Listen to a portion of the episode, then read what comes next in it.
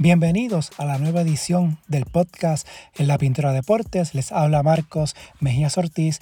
En este regreso del podcast en su versión original tenemos la primera de dos partes de la previa de la Copa del Mundo FIBA que inicia este viernes en Japón, Indonesia y Filipinas. Un total de 32 selecciones dirán presente en el principal campeonato del baloncesto internacional que tiene el incentivo de otorgar siete plazas para el torneo masculino de los Juegos Olímpicos de París 2024 y 19 boletos para el clasificatorio olímpico que repartirá los últimos cuatro boletos para la cita parisina. En esta primera parte tengo de invitado al periodista dominicano Richard Basil para hablar sobre el formato del torneo, la composición de los grupos, figuras principales de varios de los equipos. Se le da énfasis a los grupos A y B, pues en estos fueron sorteados República Dominicana y Puerto Rico respectivamente. Mañana jueves publicará la segunda parte de la previa, que será un análisis de los rivales de Puerto Rico en el grupo B, entiéndase Serbia, China y Sudán del Sur. El podcast está en la mayoría de las aplicaciones como Apple, Google Podbean, iBox, Spotify, Amazon, bajo el nombre En la Pintura Deportes. En cualquiera de ellas me pueden escribir para sugerencias críticas también se pueden comunicar por el correo en la pintura deportes a gmail.com o las redes Facebook, Instagram, Threads en la pintura deportes, X at pintura deportes, la página web en la pintura deportes.blogspot.com. Si le gusta este podcast, favor de darle una valoración de 5 estrellas para que le llegue a más personas y suscribirse para que reciba la notificación una vez suba un nuevo episodio.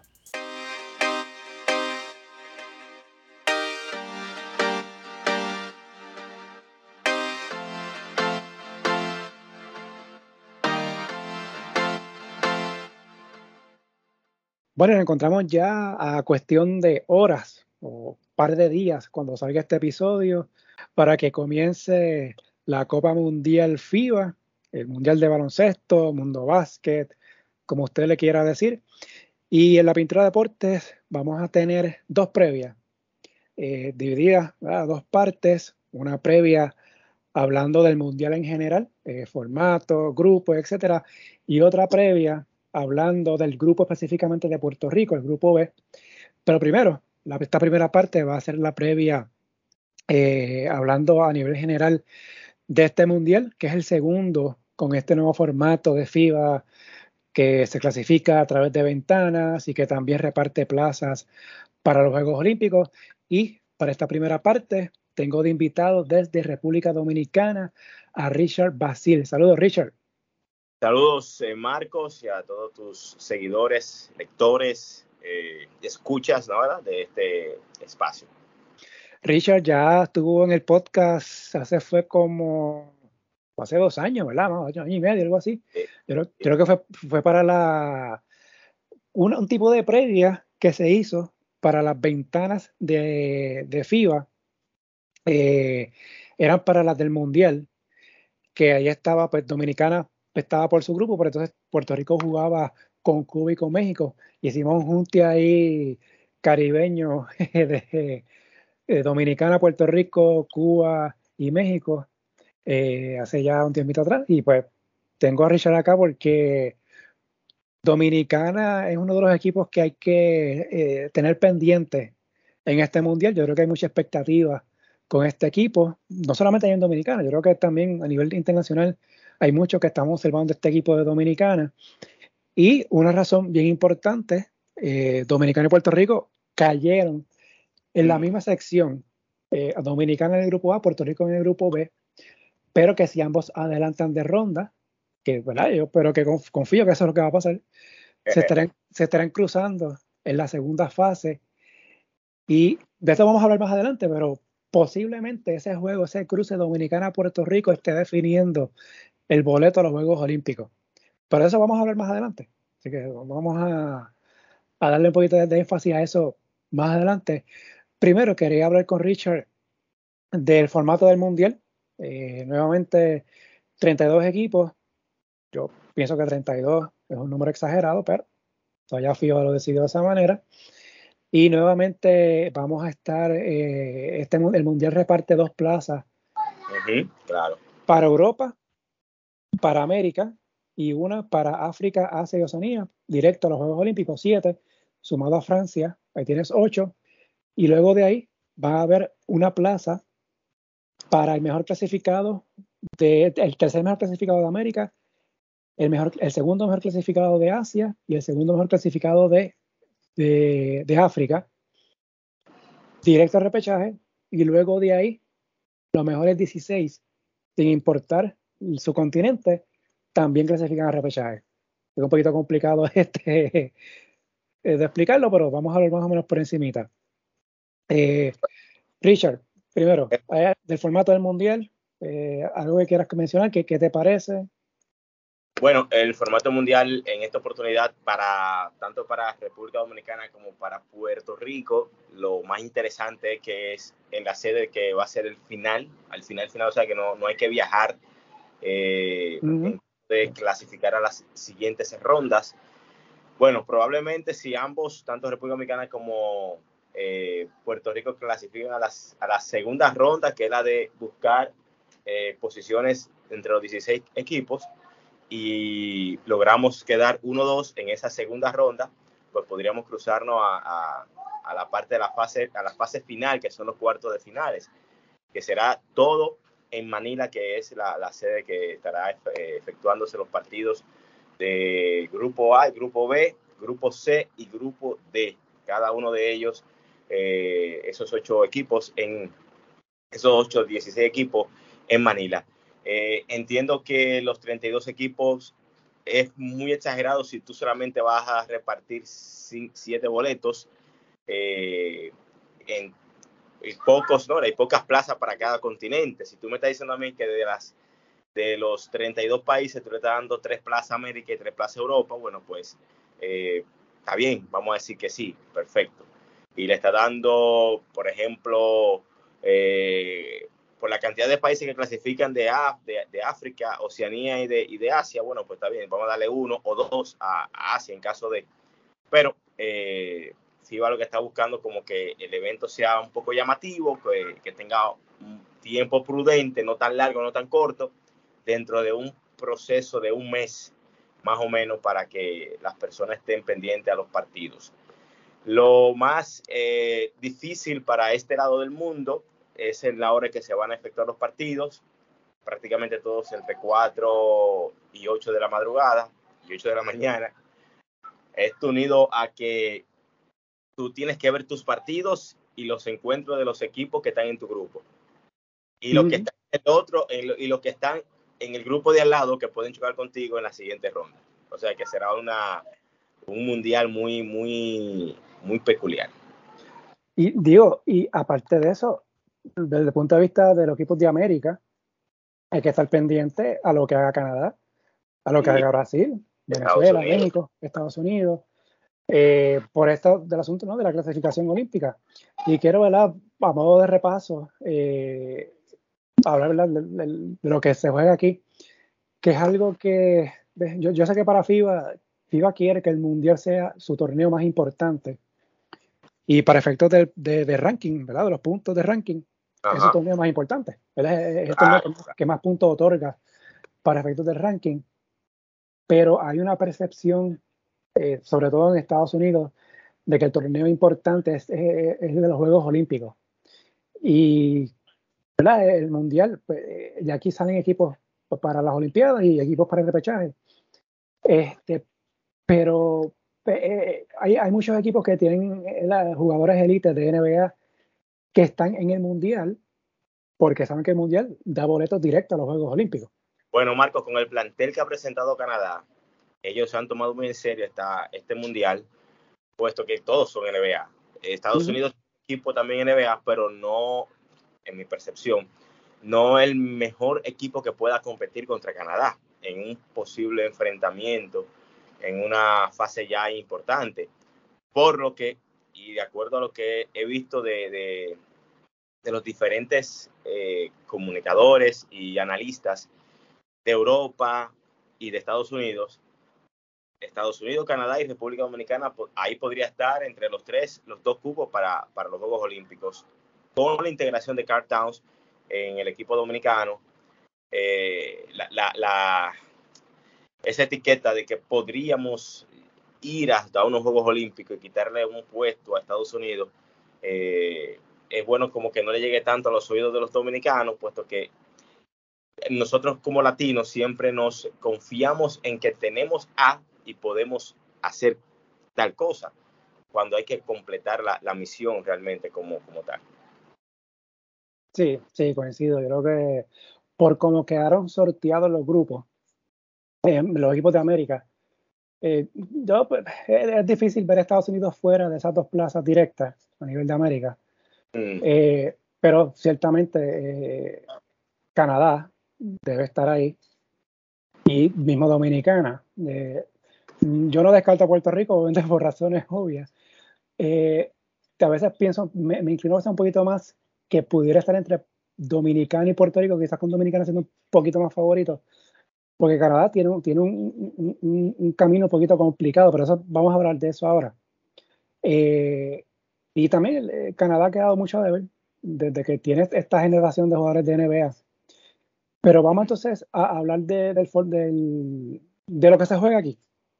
Eh, son 32 selecciones, aparte ¿no? del orgullo de estar en un mundial, que se supone que es el torneo más importante del baloncesto internacional, y ¿verdad? oro, plata, bronce, etcétera. Aquí hay en juego siete plazas para las Olimpiadas de París del próximo año. Van a ser dos plazas para los mejores dos equipos de América, dos para los mejores de, de Europa, uno para el mejor de África, uno para el mejor de Asia y uno para el mejor de Oceanía, que eso es entre Australia y Nueva Zelanda. Eh, a modo de ejemplo sencillo, vamos aquí a hacer un ejemplo hipotético exagerado. Vamos a suponer que en Estados Unidos gana oro, Canadá plata, Dominicana es bronce en el Mundial. Pues Estados Unidos y Canadá clasifican a los Juegos Olímpicos. Dominicana, aunque coge bronce, queda. tercero, pues tiene que ir a, repechajes, que va a ser la primera semana de julio del próximo año. Correcto. Eh, asimismo, con los de Europa, Y otro ejemplo exagerado, vamos a suponer, Estados Unidos gana oro, y después de ahí vienen los dos equipos de, Europa, entonces el número 14 es Dominicana, y número, y número 15 es Canadá. Pues en ese ejemplo, Estados Unidos y Dominicana clasifican a los Juegos Olímpicos porque fueron los mejores dos de América clasificados en el Mundial. Y esto por lo mismo aplica a Europa y al mejor de, África, de Asia y de Oceanía. Ese, es la, eso es lo que hay en juego, ¿verdad? Eso es lo que ha decidido FIBA. E, eso, claro que fue en el Mundial pasado y es lo que se repite para este Mundial. Eh, agregamos a Francia, que ya Francia fue certificado por FIBA, ¿verdad? por París Salcedo, así que ahí van a estar los ocho, los primeros ocho clasificados para los Olimpiadas, baloncesto olímpico masculino. Entonces, quedarán pendientes cuatro plazas que son las que se definen a través de repechaje clasificatorio olímpico, como ustedes le quieran decir. FIBA hizo una modificación para este mundial en el 2019. 16 eh, plazas se definían en, el mundial. Y luego de ahí, habían dos espacios por invitación para las cuatro regiones o cuatro continentes América, Europa, Asia y la Unión de Oceanía y, perdóname, eh, América, Europa, África y la Unión de Asia y Oceanía. Exacto. Que eran, que era básicamente por ranking, eh, FIBA invitaba, de, ¿verdad? Una se definía quiénes clasificaron a las Olimpiadas, quiénes fueron al repechaje, pues FIBA buscaba en base al ranking y hacía su invitación para los equipos. Por eso es que fue que México y Uruguay, a nivel de América, que no fueron al Mundial pasado, sí estuvieron en los repechajes para Tokio 2020. Este año FIBA hizo una modificación y ahora eh, se crearon unos preclasificatorios que al momento que estamos grabando se están jugando las finales a nivel de América, Europa y de África, ya se jugó la final. De Asia hubo hay un round robin todos contra todos, que Bahrein fue el que lo ganó. Y entonces eh, de América sale un equipo, de Europa salen dos, de África uno y de Asia sale uno. Eso de los preclasificatorios, que esos ganadores clasifican al repechaje. Estos equipos no fueron, no están en el mundial. Me ha gustado ese, ese, ese torneito, ese mini torneo, me gustó muchísimo. Porque ahí te está diciendo que si, o sea, ahí le está diciendo FIBA a los países que si tú quieres ir, tú tienes que ganarte tu puesto. Yo no te voy a regalar una invitación. Y para eso trata de poner tu mejor talento, que es lo que hizo Bahamas. Claro, no, no hay un país eh, que no se llame, no hay un país pequeño que pueda reunir a sus 3, 4, 2, 1 NBA que le, que les pueda pagar el dinero que, que, en vez de descansar, que venga a jugar de por la selección, como el caso de Bahamas, que tiene tres NBA, tres jugadores que son quintetos en sus equipos. Eso es, eso es de, eso es de, de, de, aplaudir para, para tanto para Gordon como, como Buddy Hill y de Andre Ayton. No, y aparte de eso, que si vamos a suponer que esto no hubiese existido, este, este preclasificatorio, Bahamas hubiese estado inactivo este verano. No hubiese ah. jugado este torneo y ya estaría fuera de los Juegos Olímpicos. Y esto, ya una victoria esta noche de Bahamas, está comprometiendo a que esos tres traten de estar en el repechaje el año próximo para terminar la tarea de ir a los Juegos Olímpicos. Correcto, correcto. Eh, eh, también, eh, por ejemplo, países que no tenían mucha posibilidad, pero estuvieron activos como Cuba, Chile, Colombia, a nivel de América, tuvieron un torneo oficial FIBA este verano. Sí que creo que es muy importante para esta continuidad. Eh, por ejemplo, el caso de Cuba, Cuba estuvo, estuvo, en las eliminatorias para la ventana del América. Esa es una.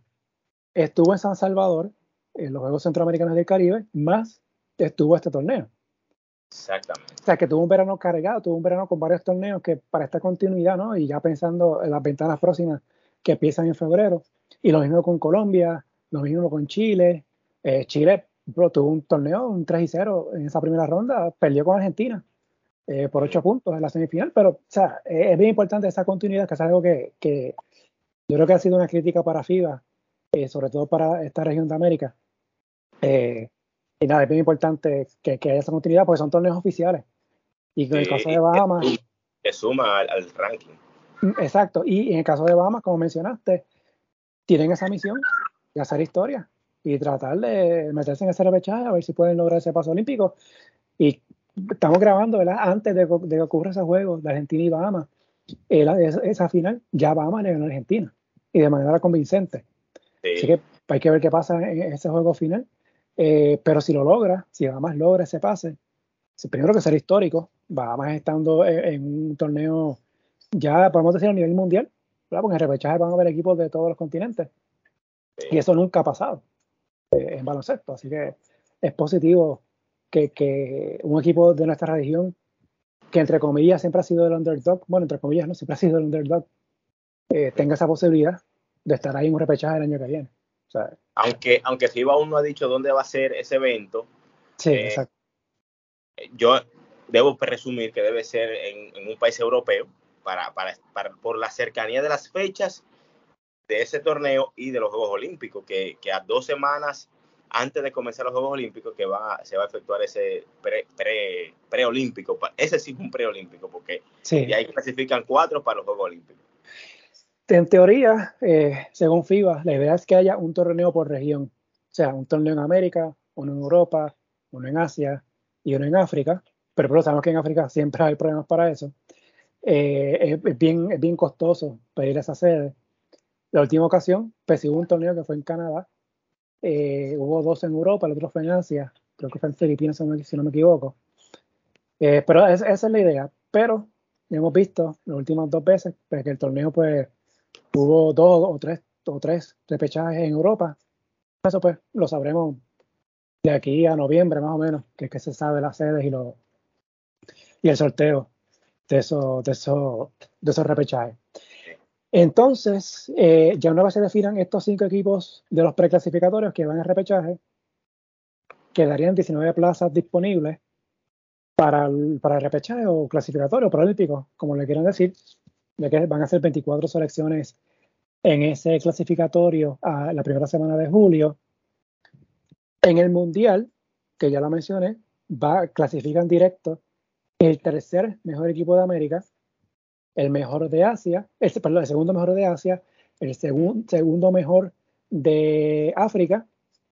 Esos tres se unen a los cinco que salen del, de los preclasificatorios. Después de una vez se definan los siete equipos que van a los Juegos Olímpicos en el Mundial y los tres eh, eh, y equipos de América, Asia y África que van directamente a repechaje, una vez se definan esos equipos, después de ahí los mejores 16 del Mundial, sin importar de dónde vienen, o sea, pueden, ser, todos europeos, pueden ser, o pueden ser eh, los 10 de Europa y 5 de América y uno de Asia, pues van todos. Van, o sea, aquí no importa de, la región que sean, los mejores 16 van a repechaje. E, e, ese es el formato que hay, es lo que se reparte para efecto de los Juegos Olímpicos y la clasificación para los Juegos de París. Así que eh, eso es lo que hay. Y bien importante, este, todos los equipos en el Mundial, los 32 equipos, van a jugar un mínimo de 5 partidos. Todos los 32. O sea, esto no es si perdiste en primera ronda, te fuiste, no. Vas a tener dos juegos más. Eso es importante. Y esos juegos son importantes porque se van a sumar a lo que hagas en primera ronda y eso pues va a definir las posiciones. Eh, no solamente de las posiciones 9 a las 16 y por supuesto de las 17 a las 32 para definir posiciones tanto de Juegos Olímpicos como para repechaje. Hay que decirle a la gente que todos los equipos van a segunda ronda. Lo que pasa que hay una segunda ronda oficial y está la ronda de clasificación que es del 17 al 32, que esos son los equipos que no quedaron, que quedaron segundo, eh, tercer y cuarto de sus grupos eh, desde esa fase de grupos. Es decir, de esos cuatro equipos, del grupo A, por ejemplo, Dominicana, Angola, Filipinas e Italia, los primeros dos van a la segunda ronda con los, contra los primeros dos del grupo B, que está Sudán del Sur, Serbia, China y Puerto Rico.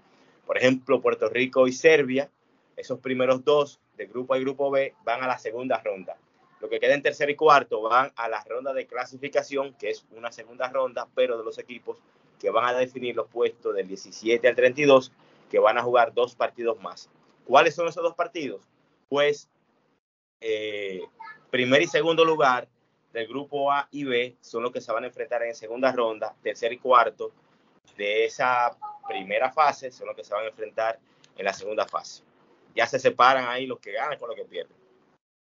Sí, exacto, exacto. Tomando ese ejemplo que mencionan del grupo A y B, eh, vamos a partir de la premisa que del grupo A, Italia y Dominicana son los que adelantan a, esa ronda de los mejores 16. Entonces, Filipinas y Angola jugarían entonces con los que no pasen del grupo B, que está Puerto Rico, Serbia, Sudán del Sur y China. Ah, es, un juego, se hace una, una tabla, un standing eh, de, todos los juegos, ganados, perdidos, el diferencial de puntos, y ahí eso pues es, es lo que se define las posiciones de los puestos 17 al 32, que son los de clasificación que menciona, los equipos que terminen primero en esos grupos de, clasificación van a ser colocados de los puestos 17 al 21, al 20, perdón. Los que queden segundos se colocan del puesto 21 al 24. Los terceros del 25 al 28 y los que queden cuartos del 29 al 32. Para que tengan idea, ¿verdad? Más o menos cómo se define esto. Lo mismo para los equipos que pasen, que pasen a la fase ya del, de la segunda ronda de los mejores 16. Entonces, pues los equipos que, que se eliminen, que no pasen a cuartos de final, pues son colocados en base pues, a récord de ganados y perdidos, diferencial de puntos. Lo mismo. Ya los ocho que van a los cuartos de final, pues esos ocho aseguran jugar tres partidos más, que va a ser los cuartos de final. y los que pasen a semifinal, probablemente semifinal y los vamos por medalla. Los que pierdan van a una ronda de clasificación para los puestos 5 al 8 y van a jugarlo. Va a haber una semifinal que los que ganen van por el quinto lugar y los que pierdan pues van por el séptimo lugar. Y que eso, ¿verdad? A modo de resumen, es, el formato del torneo. Así que si su equipo se elimina o, no pasa a lo mejor 16, cuidado, que, quedan dos juegos más mm. Y que son importantes. pensando en el para repechaje. Así que, a modo de repaso, de los 32 equipos que están en el Mundial, 27, o mejor dicho, rebobino, de los 32, 5 quedan fuera del proceso clasificatorio para París 2024. Solo 5. Ok. De, los demás, de los otros 27, 8 van a la Olimpiada, ya aseguran a la Olimpiada. Los otros 19 se unen a los 5 que ganadores de los preclasificatorios para formar los 24 que van a repechaje el año que viene. Ese, ese, es el resumen. Yo creo que más claro imposible. Yo sé que pasa medio confuso, pero ese es el formato. Está bastante claro ahí. Sí. Eh, algo más, Richard, ¿verdad? Relacionado al, formato. Estamos con eso, ¿verdad? No, por el momento ese es el formato que bastante claro que está. Los grupos bien, digamos que distribuidos, donde los, donde en un grupo no hay ningún grupo que tenga dos países de América. Eh, se cuidó muy bien de esa parte FIBA, pero sí colocó un grupo muy difícil para uno de los eh, bueno, para todos los países de América, todos los grupos son difíciles, todos. Sí. Todos. Pero el más competitivo es el grupo H, que está Canadá, Francia. Eh, también está el Líbano, ¿verdad? O sea, son países, equipos que, que y, Letonia, que pueden mostrar eh, buenas competencias y cualquiera puede, cualquiera de esos equipos que pueden estar en el mundial en, los Juegos Olímpicos pueden quedarse fuera de, del proceso de clasificar.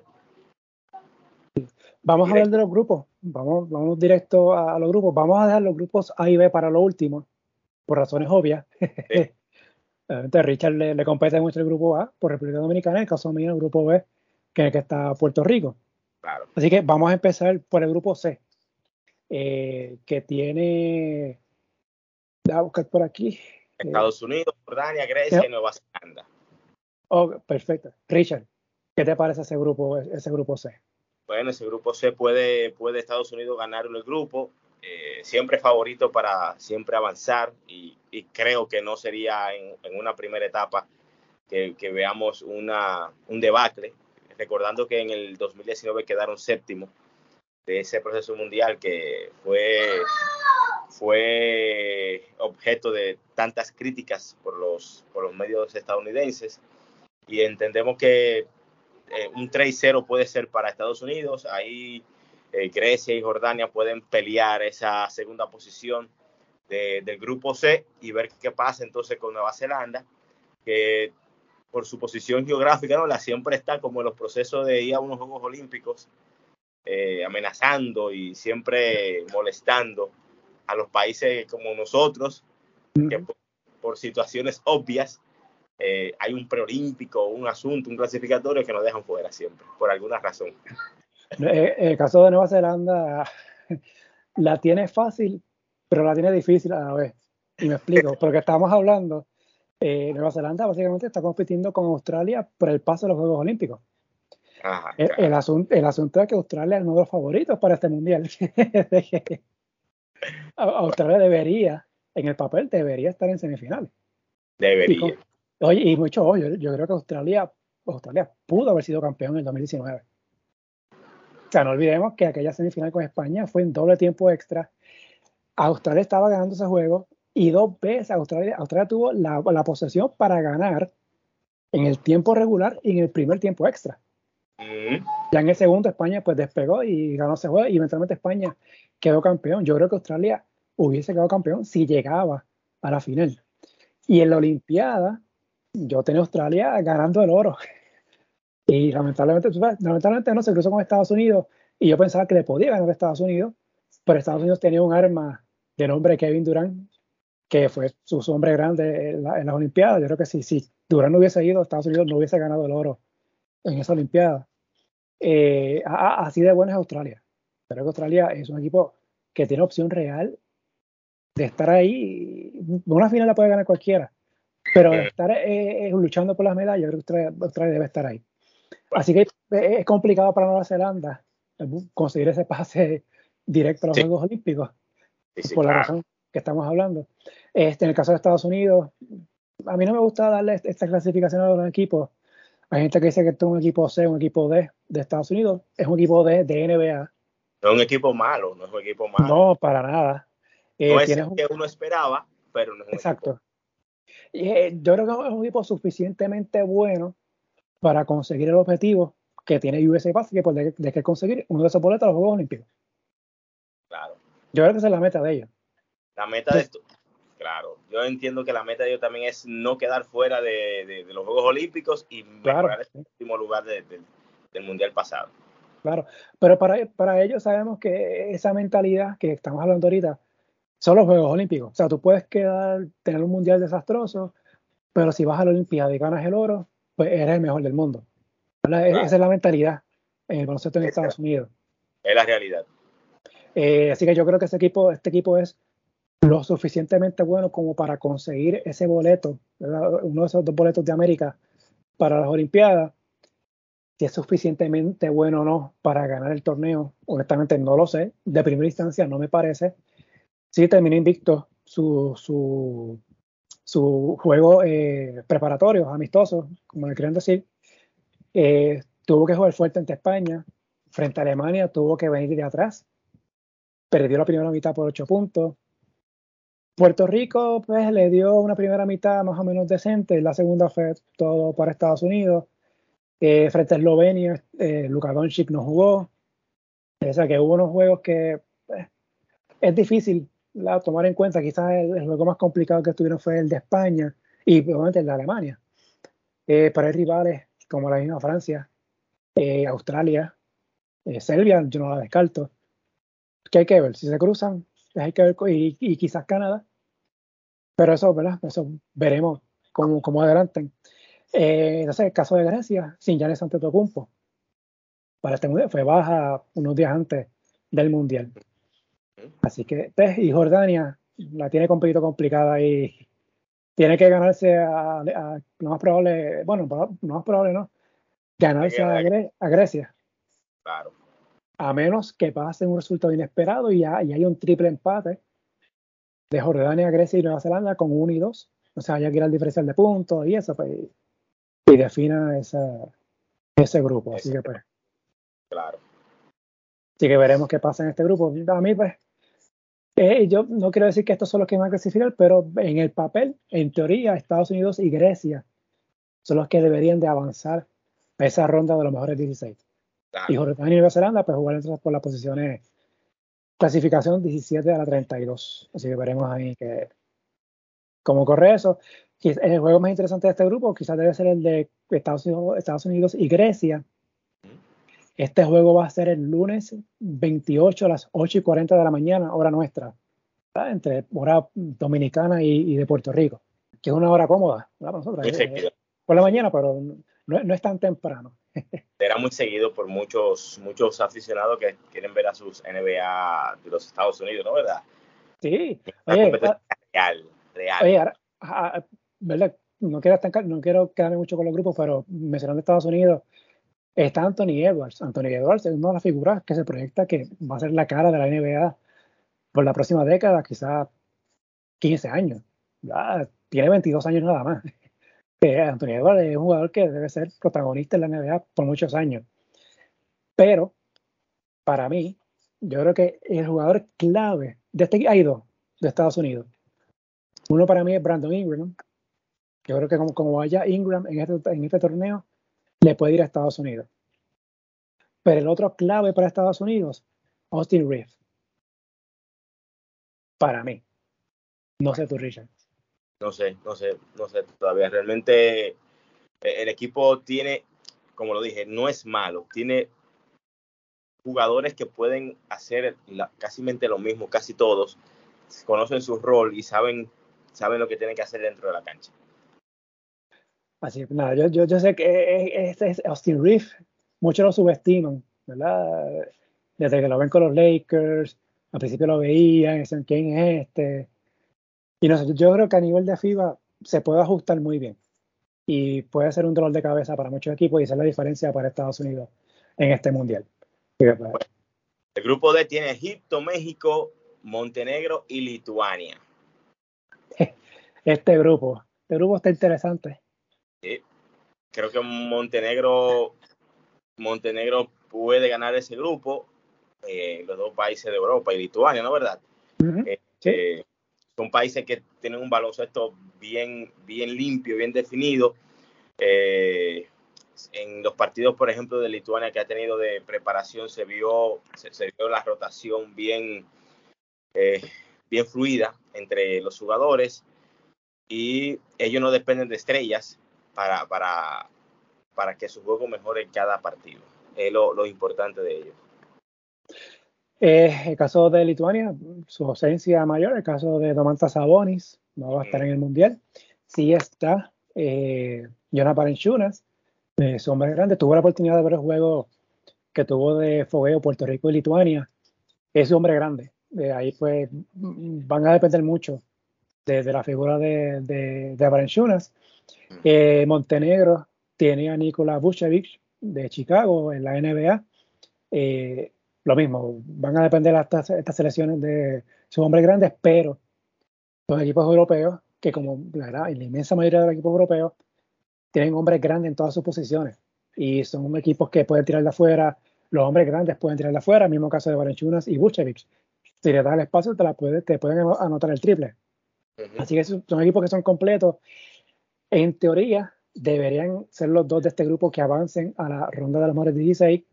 En el caso de México, que es el equipo de América que está acá, no es por decirle mal a México, pero hay que recordar que los mejores dos de América van a la Olimpiada. Y el récord que tenga México aquí se arrastra para la segunda fase. Si México, vamos a poner un ejemplo, que México logre una victoria, ya sea frente a Montenegro o Lituania, y termine con 2 y 1. Pero, si no, si, pero si no clasifica a esa ronda de número 16, arrastra ese 2 y 1 a la fase de clasificación del 17, al 32. Claro. Y se cruza con los dos del grupo C, que pudieran ser Jordania y Nueva Zelanda. O sea que México pudiera terminar con 4 y 1, y aún estando fuera de, de los mejores 16 del Mundial. Claro. O sea, y dependiendo de cómo le vaya a, los otros equipos de América, pudiera darse el palo de conseguir el boleto olímpico o conseguir el boleto de repechaje. Así que por eso es que es bien importante cómo le va también a ese equipo de América que los otros grupos. Bien, y de Egipto conocemos muy poco. Eh, sí. Vamos a ver qué va a pasar con ellos, qué plantel presenta. Ya FIBA está dando a conocer los jugadores que van a estar en los 12 de cada, de cada equipo y cuando llegue entonces el, plantel de Egipto, vamos a tener que, que hurgar en, los archivos de qué jugador representa peligro para, para de Egipto, para los demás eh, conjuntos y, entonces ver a quién darle seguimiento. El grupo E tiene Alemania, Finlandia, Australia y Japón. Otro grupo, yo creo que este grupo, Richard, eh, aquí un equipo bien bueno se va a quedar fuera. Sí.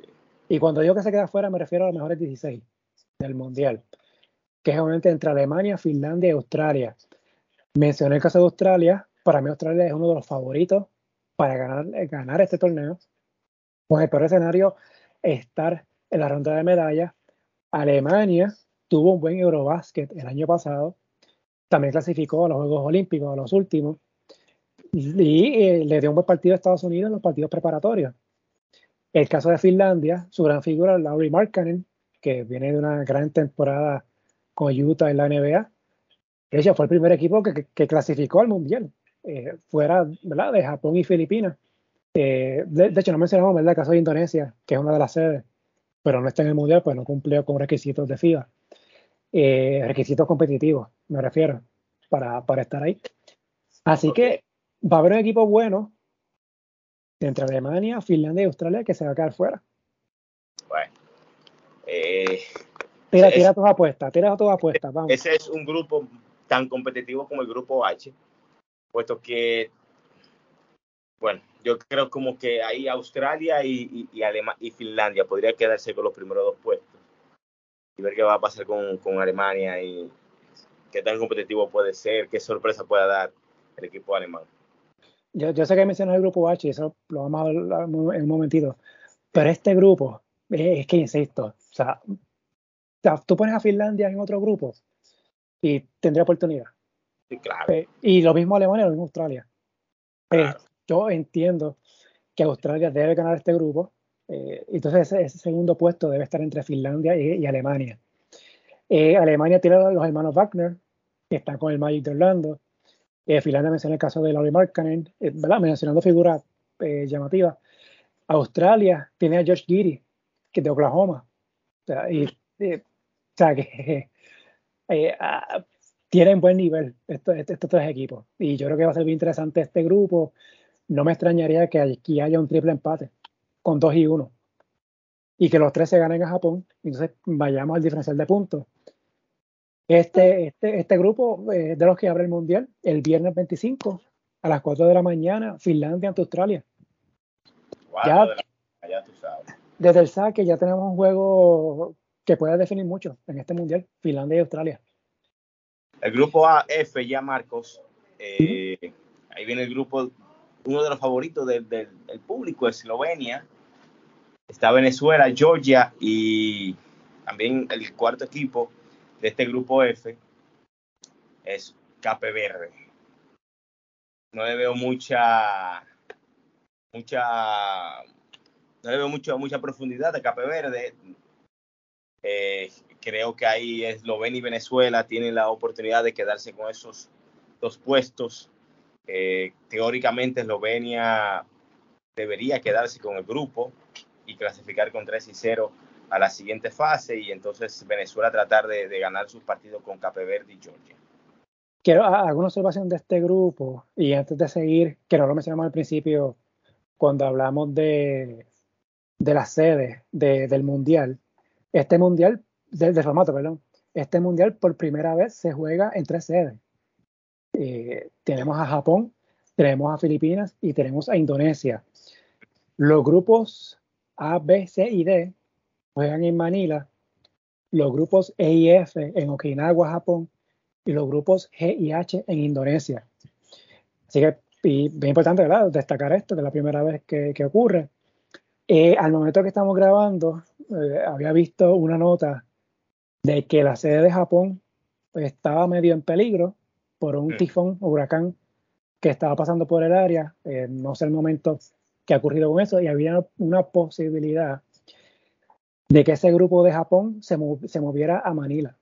Eh, no sé en qué ha quedado eso, así que pues estamos grabando unos días antes de que empiece el mundial, así que pues mm, pudiera haber unos cambios. Pero, de que también, de que también Marcos, de que eh, si finalmente se juega en Japón, ese grupo E y F y el GIH, que es en Indonesia, deben de los países, ¿no? Ahora, los que clasifiquen a los cuartos de final, deben de viajar desde esos países hacia Filipinas Exacto. El, día 4 para el día 5, entonces 5 o 6, jugar esos partidos de cuarto de final. O sea, un vuelo. Exacto, importante ese punto que trae. Estamos hablando que de los ocho equipos que van a ir a los cuartos de final, cuatro son los que van a tener que viajar. Que son los dos que salgan de Indonesia y los dos que salgan de Japón, si es que finalmente se juega en Japón. Eh, así que pues eso es importante, tener en cuenta eh, ese viaje. No es como los demás que van a estar en Manila desde el saque hasta que se vayan.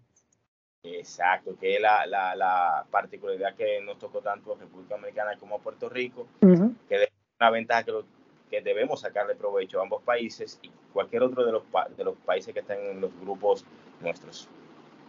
Y que estoy seguro que Estados Unidos le hizo, una llamadita a Filipinas y le dijo, mira, eh, ponme en Filipinas allí también.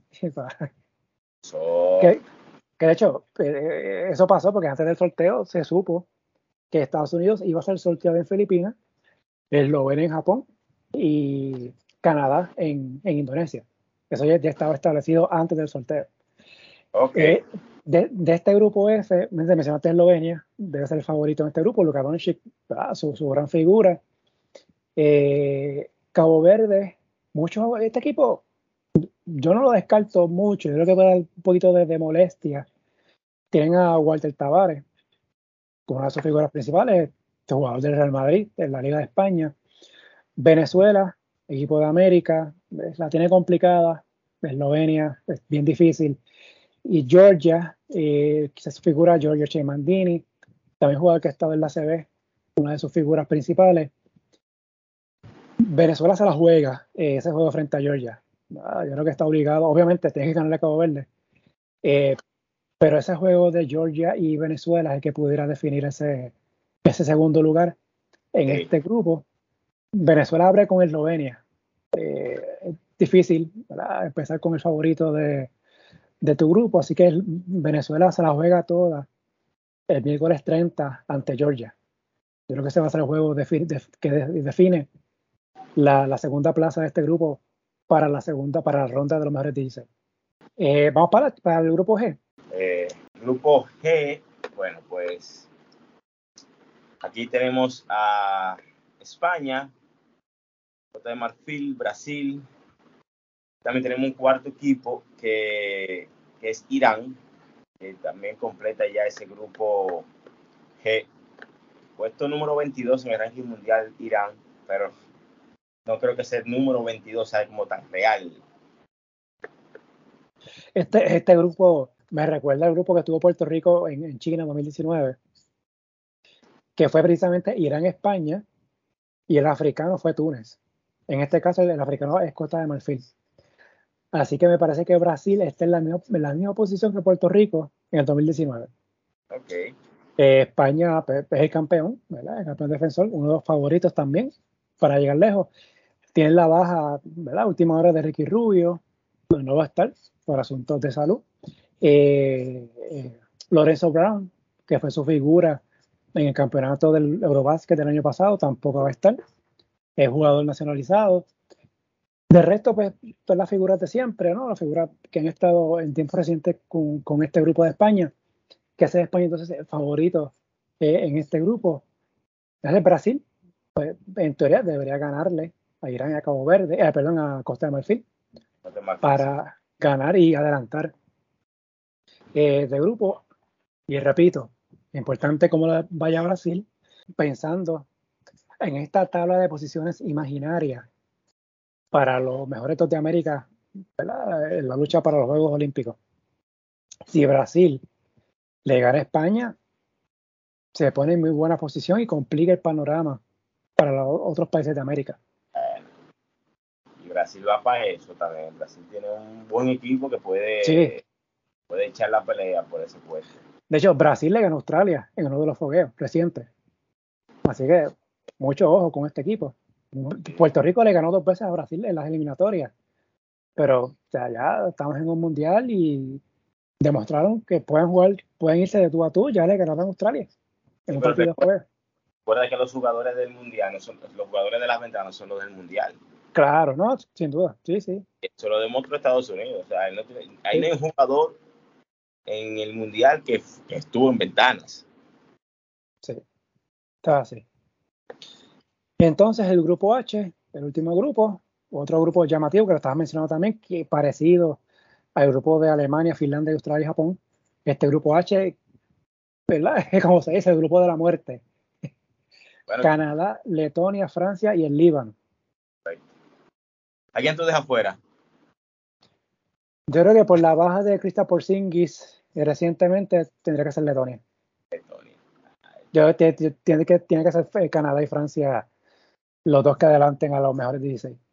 ¿Y quién gana ese, ese partido? ¿Quién lo gana? Oye, ese partido es empezando el, el Mundial.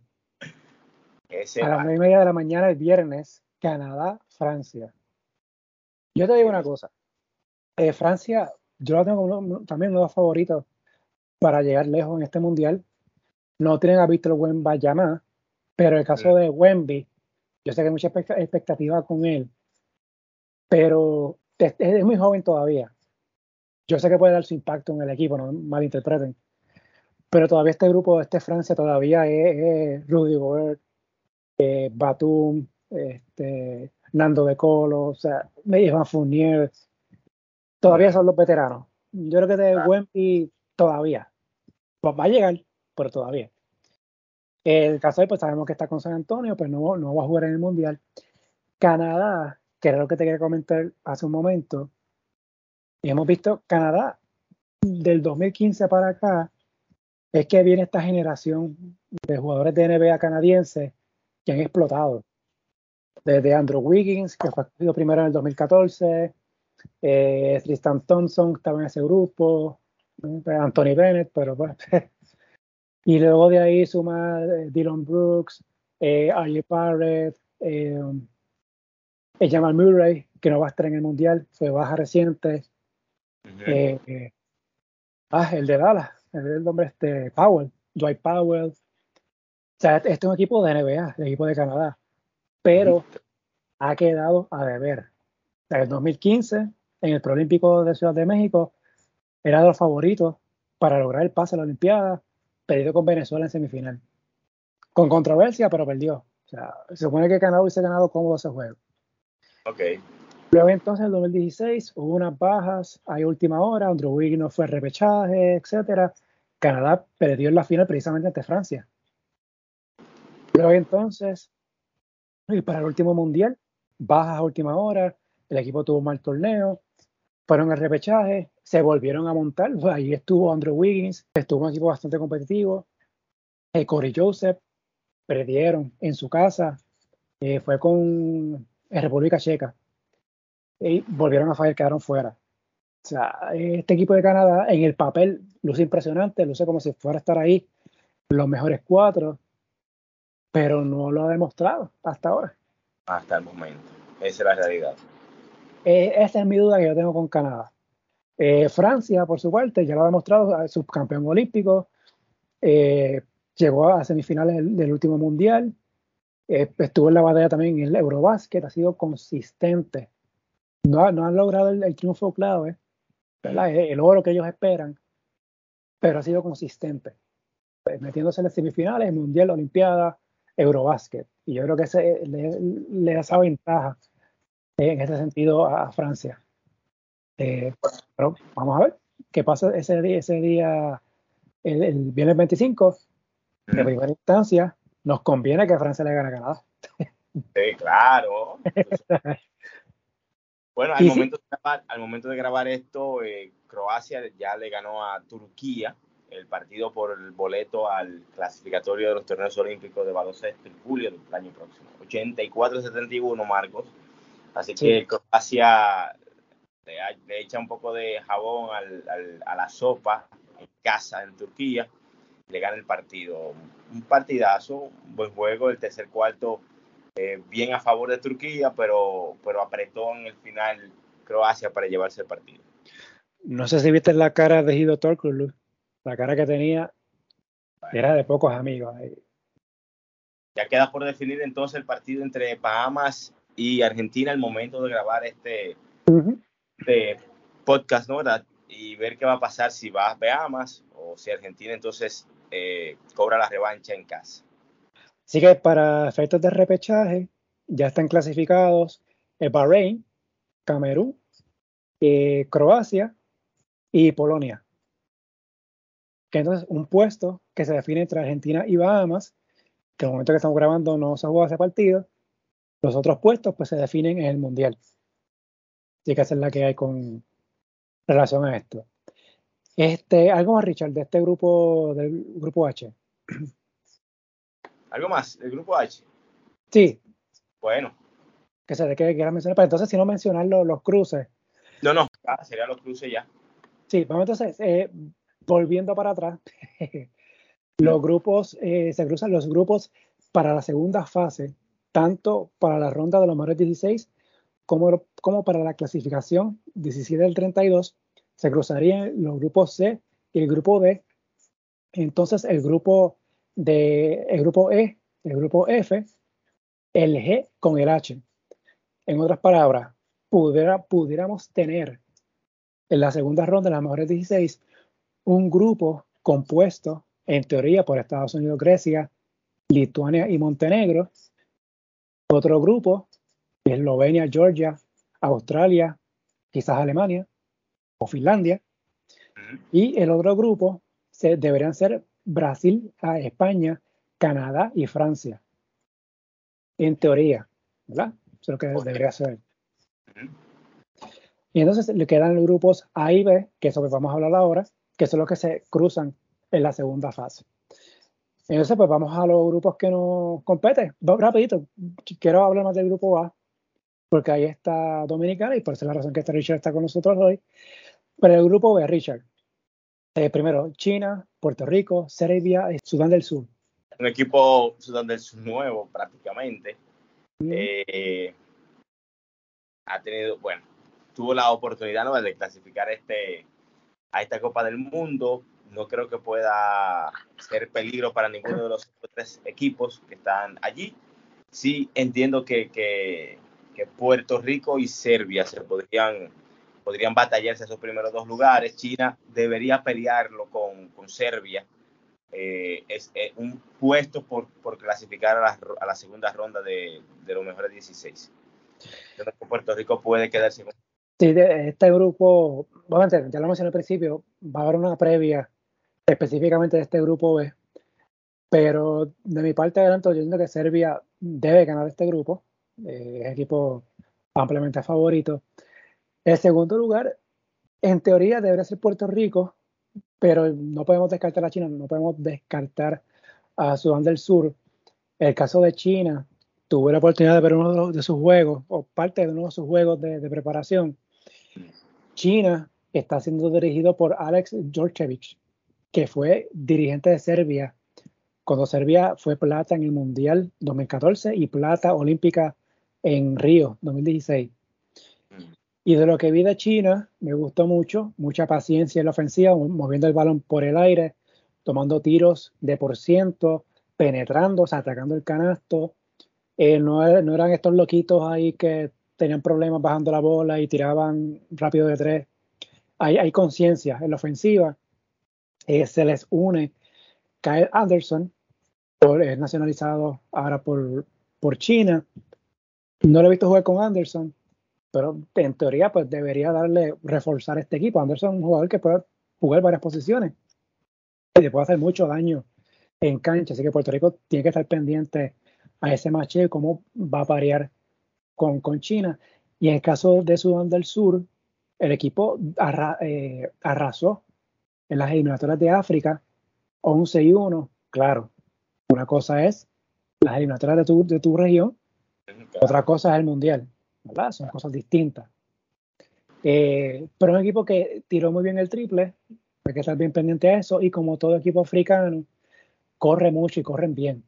O sea, tienen una condición física muy buena y eso puede hacer diferencia. Si tienes un día malo defendiendo, te quedas atrás en la defensa, vas a tener problemas.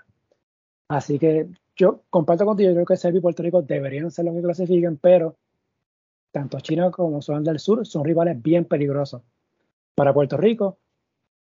y tomando en cuenta que Serbia debe dominar este grupo con 3 y 0. No, no, no debería tener problemas eh, ganar los tres juegos de este grupo. Ok. Bueno, para mí. Entonces, Richard, vamos a lo que vinimos. El grupo A.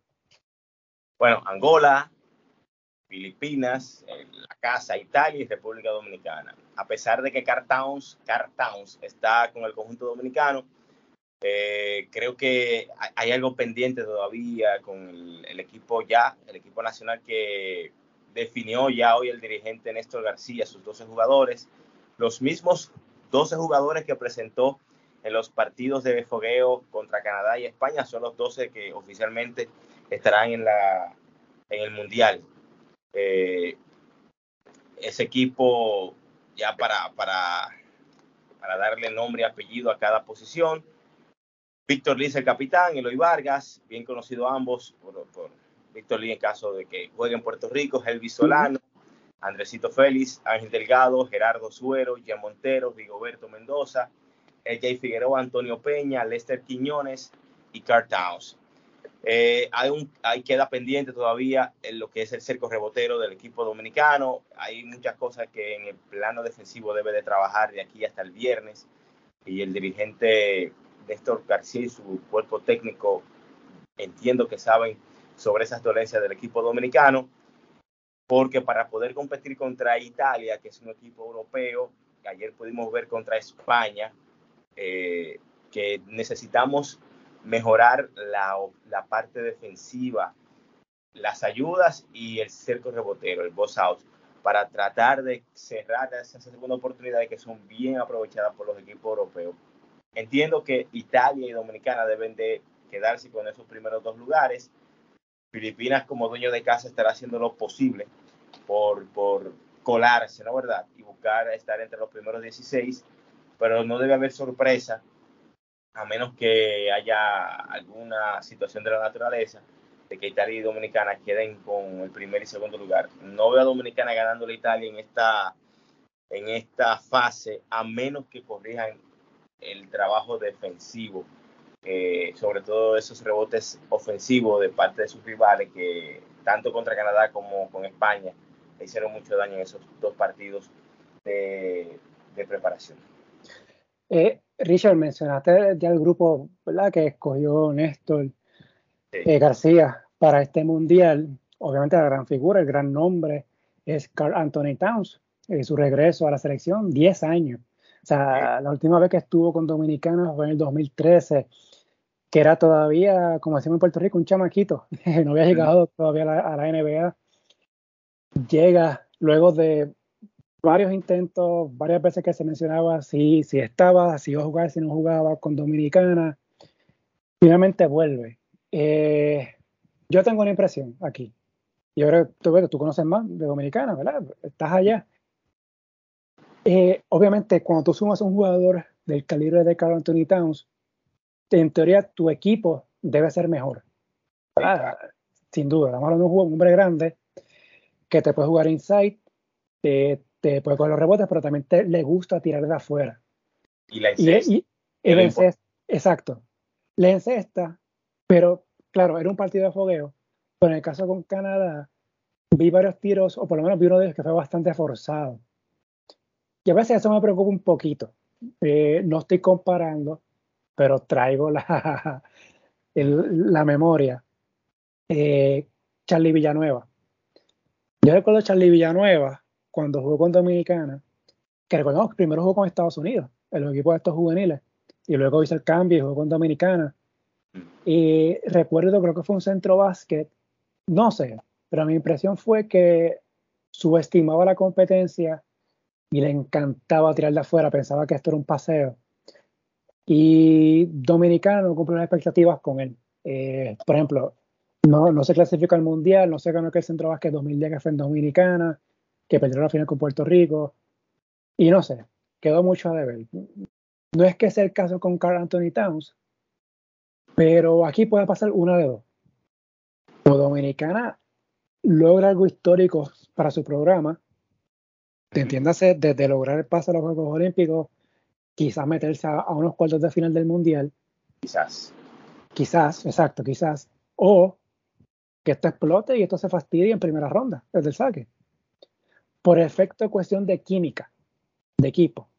Bueno, en ese punto, Marcos, ah. he visto, he visto la percepción desde aquí que hay química, hay integración, hay compromiso y creo que está cumpliendo lo que hace cinco años le había dicho a un, a un periodista norteamericano, eh, que ahora no recuerdo el nombre, que había escrito para un medio, un medio de Estados Unidos, de que él quería ir al Mundial del 2019 para lograr la clasificación a los Juegos Olímpicos. No se dio en ese momento, lo está haciendo ahora y lo ha hecho primero con la salve, primero que viene de un año de lesión, es lo primero. O sea, es lo primero. Lo segundo, su madre falleció durante la pandemia, lamentablemente. Su madre, como ocho familiares más, miembros de su familia. Todo por la pandemia. Cuando, cuando se divulgó un audio que, de una entrevista que, que le hicieron, a él no le preguntaron sobre jugar por República Dominicana en el verano. Él fue quien tocó el tema. O sea, quien habla de jugar eh, en esa entrevista fue el propio Anthony Towns. Nadie le preguntó si iba a jugar, sino cuáles eran sus planes del verano. Y él dijo, bueno, jugar con República Dominicana en el Mundial. O sea, y él sabe que aunque los jugadores deben de ajustarse a él por su nivel, él sabe que tiene que también ajustarse a, lo, al planteamiento de Néstor, del dirigente, que porque hay un plan, hay un, hay un plan y se ha podido ver en, en, los esquemas ofensivos y en los diferentes esquemas del equipo de que hay un plan. Y eh, en los juegos de fogueo ha tratado de, probar algo, quizás se le den algunos partidos oficiales, pero él sabe que esta es una muy buena oportunidad de poder, de poder llegar un poco más allá de una posición 10, 12, 14, sino que también poder meterse en los primeros 8 del mundo, quién sabe, y, colarse ahí a unos Juegos Olímpicos. Y, Yo lo que, que lo que puedo ver aquí es que es qué tanto puede reconocer a Carl Anthony Towns de que como va él, va el equipo. Eh, ahí es que yo sí, me pregunto Por ejemplo, y tomando como base ese juego con Canadá, eh, de los primeros 11 puntos de Dominicana, 8 fueron de, de, de, Carl.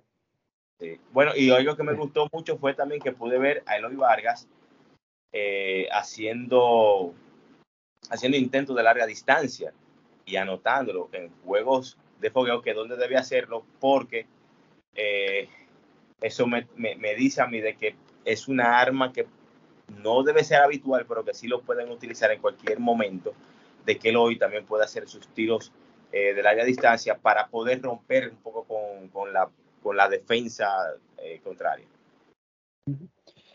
Dominicana logra este paso histórico cuando le gana Argentina, allá en Argentina, en, el último día de las ventanas. un argentino que lo votaron. Exactamente, exactamente. Una de las historias fantásticas que hace tiempo no se veía a nivel de concepto FIBA y logra este pase con un 9 y 3 en las eliminatorias, ganándole dos veces a Argentina. O sea, esto nadie lo tenía en su libreto y mucho menos que le ganaran allá y viniendo de atrás, porque estaban perdiendo por doble dígito en la segunda mitad. Ya lo saben. Oye, hablando de ese juego, la Argentina todavía está hablando de ese juego. Sí, sí. Oye, hay que ver qué pasa, ¿verdad? En esa final Argentina-Bahamas, pero Argentina le dio un poquito mal eh, con, con, equipos caribeños, ¿verdad? El caso Dominicana y Bahamas eh, recientemente perdieron con Bahamas. Al principio hay que ver qué le pasa con, con en la final. Ah, bueno, vamos a ver qué pasa. Sí. Este, en el caso Dominicana, aparte de Carl Anthony Towns, eh, hay otras figuras que mencionaste, ¿verdad? Rigoberto Mendoza, Jeff Figueroa, Víctor Liz, que, han jugado en Puerto Rico, que eso los conocemos ya. Eh, hay otros que están dando esos pasos que también conocemos porque lo hemos visto jugar, eh, como el caso de Jan Montero.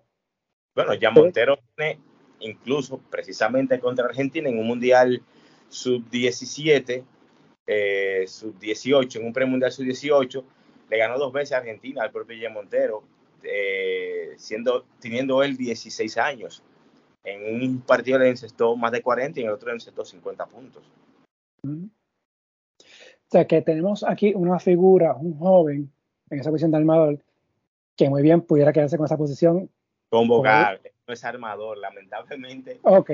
Él no le ayuda a su tamaño, pero eh, él cuando es armador se ve muy tosco.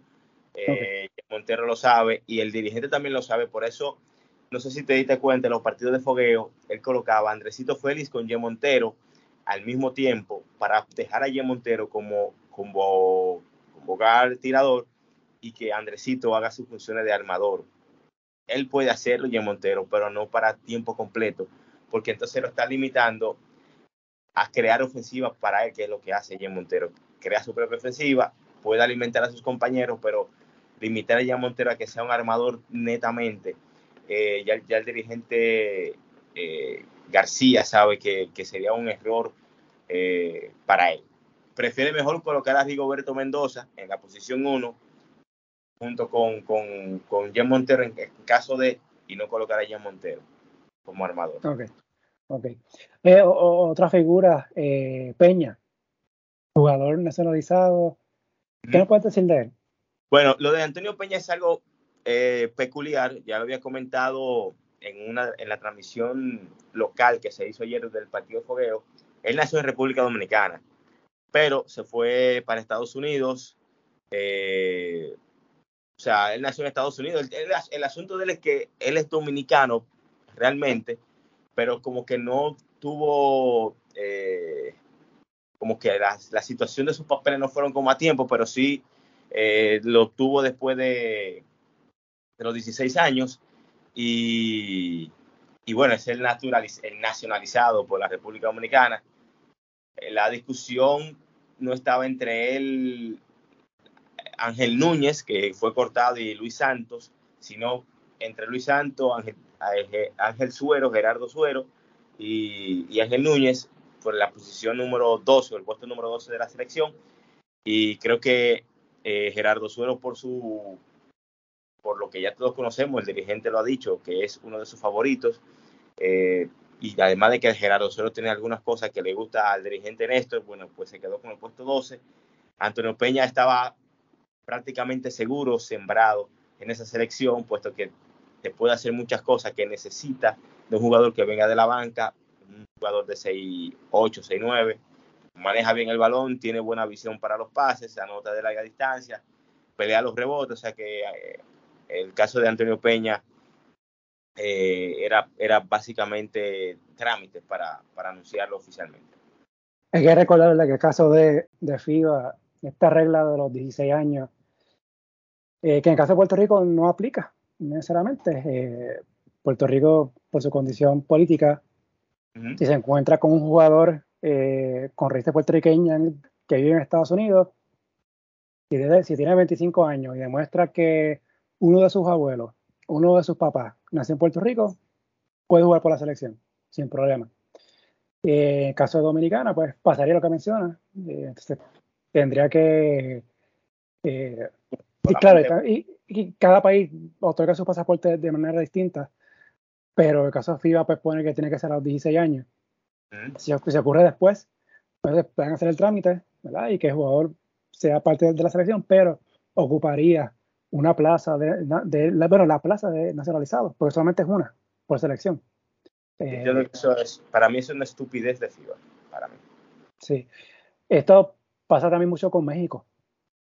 México tuviera un equipazo, si incluye todos estos Méxicos americanos o mexicanos que nacieron en Estados Unidos, que pudieran estar activos con la selección mexicana, y pues, pudiera elevar más el nivel de los equipos de esta región. Exactamente.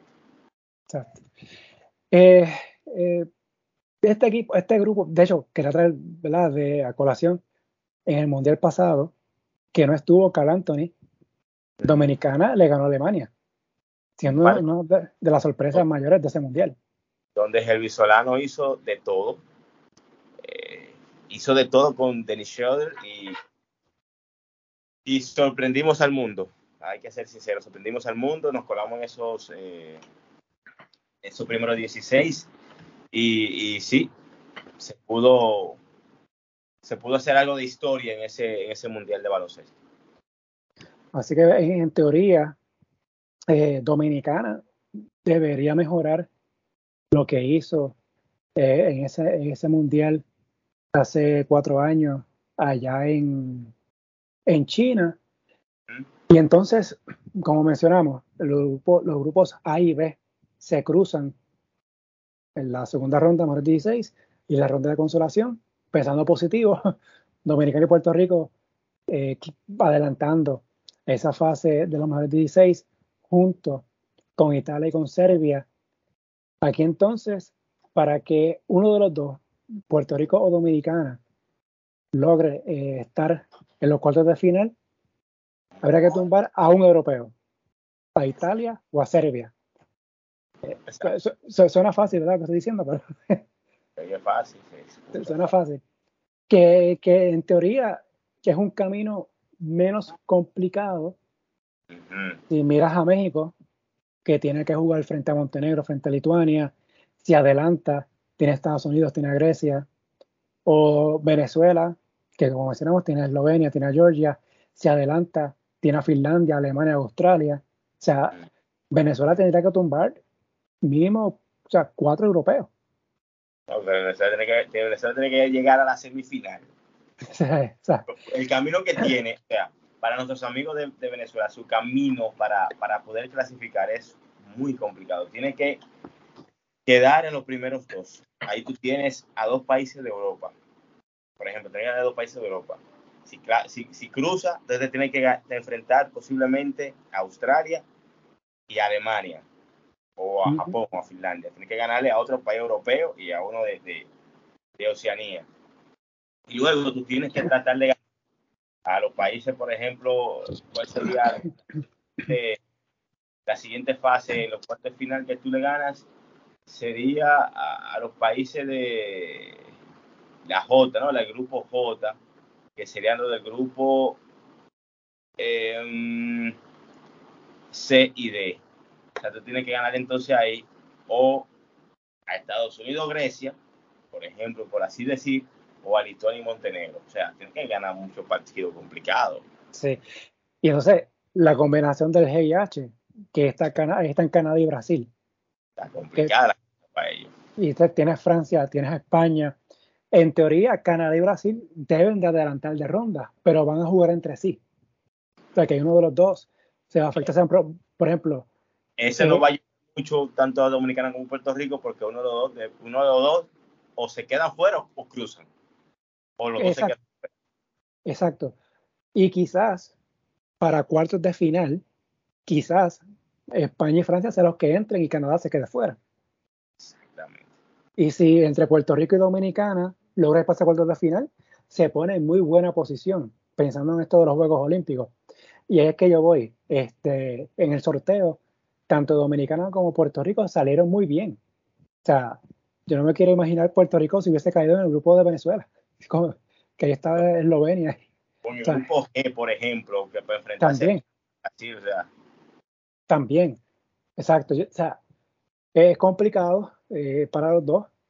Eh, y por eso es que yo, yo vengo diciendo que ese juego Dominicana-Puerto Rico en segunda ronda de darse es el que puede, podría definir el segundo puesto de América para los Juegos Olímpicos. O del Caribe, o del Caribe, por ejemplo. No, pero desde los Juegos Olímpicos, yo, yo creo que para mí Estados Unidos debe estar en cuarto de final, sin duda, y debe conseguir uno de esos boletos.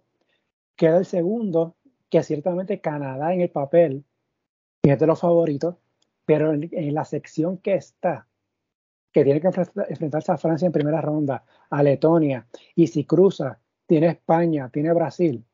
O sea, eh, es, complicado. O sea, tiene que. Tiene, Fácilmente, Brasil y Canadá se pueden quedar fuera de, sí, cuartos de final.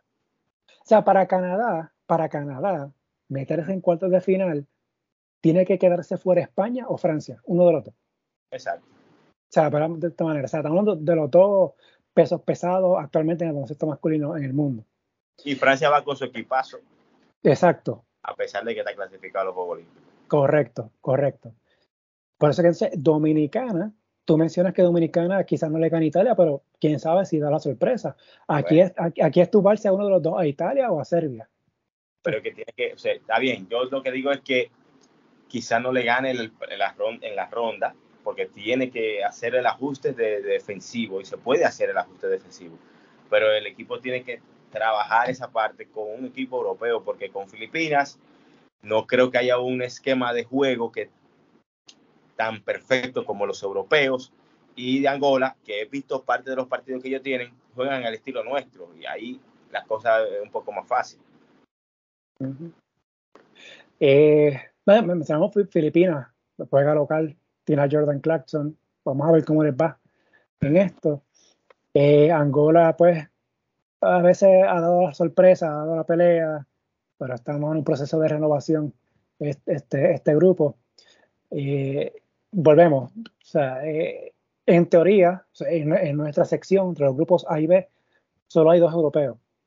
Serbia, y aunque Serbia no está completa, falta Nikola Jokic, falta Kalinic, eh, Vasily Misic tampoco está. No significa que están débiles, porque este equipo de Serbia tiene jugadores para repartir. Lo mismo con Italia, que para banqueros les tiró bombas a última hora y se decidió con Estados Unidos. Eh, no está Nico Marion, tampoco está Nino Gallinari, y tampoco está. Se lesionó el año pasado en el Eurobasket y por eso fue que no jugó NBA eh, la última temporada con Boston. Siguen siendo equipos peligrosos, pero Dominicana yo creo que tiene la opción Y vuelvo. Dependiendo de cómo le vaya a Canadá en su lado, ese juego Dominicana-Puerto Rico hay que salvarlo con pique. Por las razones que hemos hablado. Bueno. Entonces vamos a ver de segunda ronda. Eh, nada, la primera ronda del Mundial comienza ya el viernes 25. Eh, el caso de Dominicana debuta el viernes ante Filipinas a las 8 de la mañana, Richard. no, no, es tan mal esa hora por ustedes. No, claro que no. Claro que no. Entonces luego juegan a las 4 de la mañana ante Italia el domingo 27. Ya, pero es domingo, está bien. Y entonces el martes 29, también a las 4 de la mañana ante Angola. Entonces los trabajos de Dominicana, Puerto Rico, pues ya sabemos, Sudán del Sur, el sábado 26 a las 4. Eh, entonces el lunes 28 ante Serbia y el juego ante China el miércoles 30, los dos son a las 8 de la mañana. Entonces, los juegos de segunda ronda de la fase de los mejores 16 sería el grupo I, que serían los mejores dos del grupo A y el grupo B. Ya estos jugarían el jueves 31 de agosto, el primero de septiembre y el 3 de septiembre, domingo 3 de septiembre. Bueno, ya eso más, cuando esté más cercano, Marco, para que la gente Perdóname, perdóname, Richard, que corrijo, perdóname, corrijo, corrijo. E, e, eso, los mejores dos, jugarían viernes primero y domingo 3 de septiembre, corrijo. Ok. El jueves 31 y sábado 2 son los juegos para la ronda de clasificación.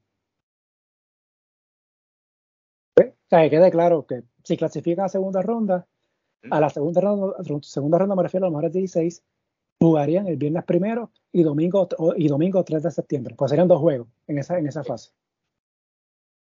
Ok, perfecto. Entonces el lunes 4 es el día libre para todo el mundo, porque ahí pueden pasar los viajes para ir para Filipinas. Y entonces ahí pues se jugaría ya la tercera etapa del Mundial con los cuartos de final, jugándose dos partidos el martes 5, otros dos el miércoles 6, el jueves 7 comienza la clasificación de los puestos 5 al 8, viernes 8 son las semifinales, el sábado 9 son los partidos que definen los puestos 5, 6, 7 y 8, y el domingo 10 son los juegos por las medallas. Primero el juego por el bronce y después el juego por la, la final, que va a ser a las 8 y 40 de la mañana. Bueno, ya tú sabes, que está preparado para esos partidos. Así que, oye, vamos a repasar. En Dominicana, ¿cuál es la expectativa con el equipo de ustedes? Bueno, pasar a una segunda, una segunda ronda y tratar de quedarnos con la segunda mejor marca de América para clasificar los Juegos Olímpicos. Esta es una gran oportunidad. Eh, hay muchos que están soñando con un poco más allá. Incluso se están, vamos a decirlo, se están llenando la cabeza de cosas que están diciendo periodistas de, Europa, de que podía obtener medallas. Quiero ser un poco más reservado, no quiero como llenarme tanto de expectativas. Ya el tener a Cartown para mí fue ver, ver para creer primero. Tenía que verlo yo con el uniforme. Y ya, cree, ya cree, ya cree. El proceso tiene que ir lento. Entiendo que entiendo que juego a juego se puede lograr lo que el, cometido, pero la, meta principal es clasificar los Juegos Olímpicos. Oye, me estoy adelantando. pero si, Dominicana clasifica los Juegos Olímpicos ahora, ¿tú crees que en el avión para París se monta el Holford? Ni idea. Yo no lo espero. Yo no lo espero. ¿No? Ah, yo te voy a decir algo, si él quiere, puede, puede, si él quiere, perfecto, puede.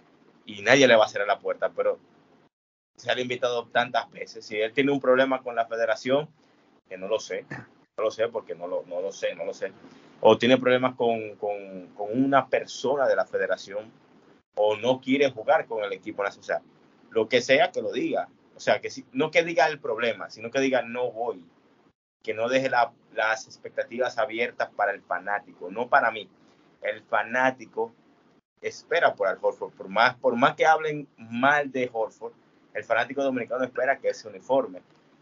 Y, por ejemplo, Chris Duarte, aunque finalmente no dijo realmente por qué no vino, pero todos suponemos por qué, habló. Y sabemos que no viene. Justin Minaya, que sabíamos que no iba a venir luego de ese partido que salió contra Memphis, habló, o por lo menos subió algo en su cuenta en redes sociales, pero Al Holford no dice nada. Respetamos su decisión de no hablar, pero si él quiere venir, la puerta está ahí, él sabe coger un avión y llegar a la federación y decir, voy a jugar. Él sabe el número de teléfono de Rafael Uribe, sabe el teléfono de, de todos los que están ahí, los que necesitan estar, saber ya. Simplemente, no, o sea, como federación están haciendo el trabajo que tienen que hacer, que es buscarlo. la, la federación tiene que hacer ese trabajo. Pero también hay que darse un poco de autocariño y dejar que él llegue. Si él quiere, pues que venga.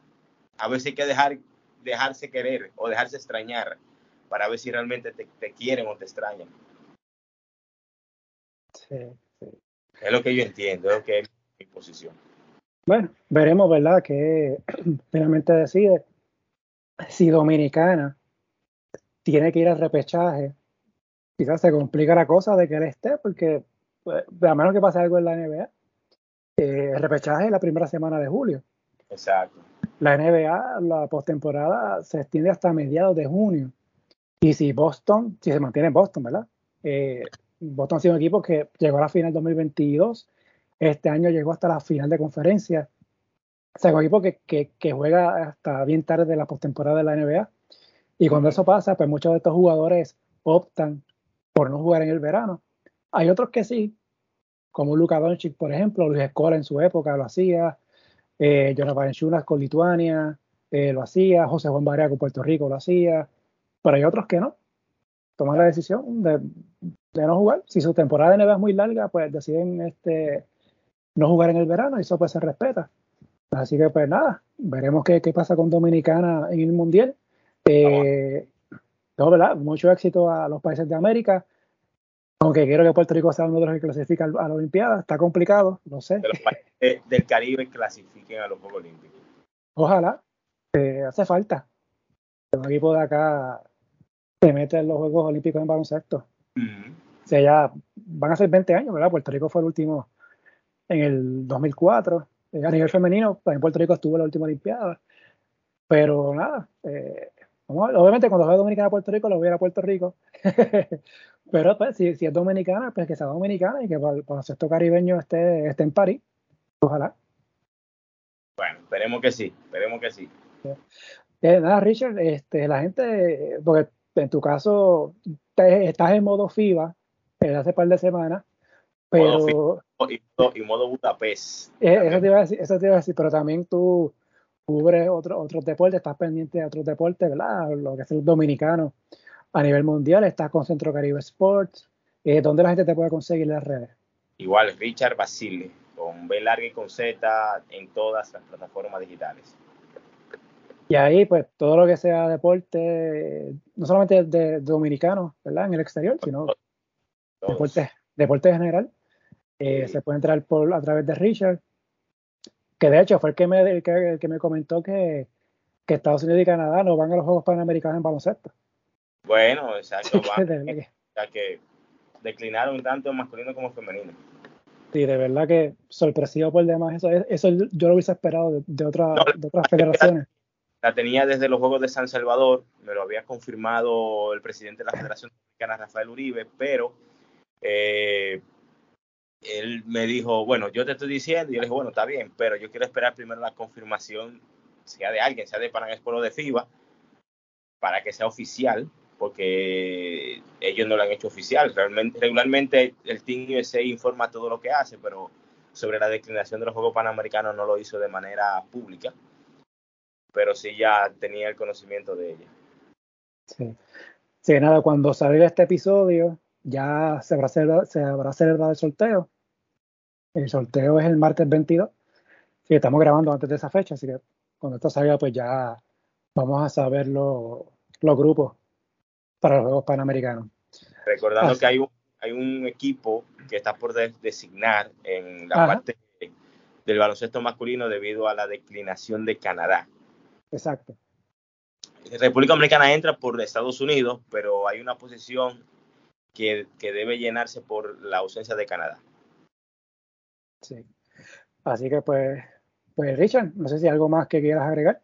Bueno, nada, esperar el próximo viernes que comience el Mundial y agradecerte a ti, Marco, por la invitación a, este espacio.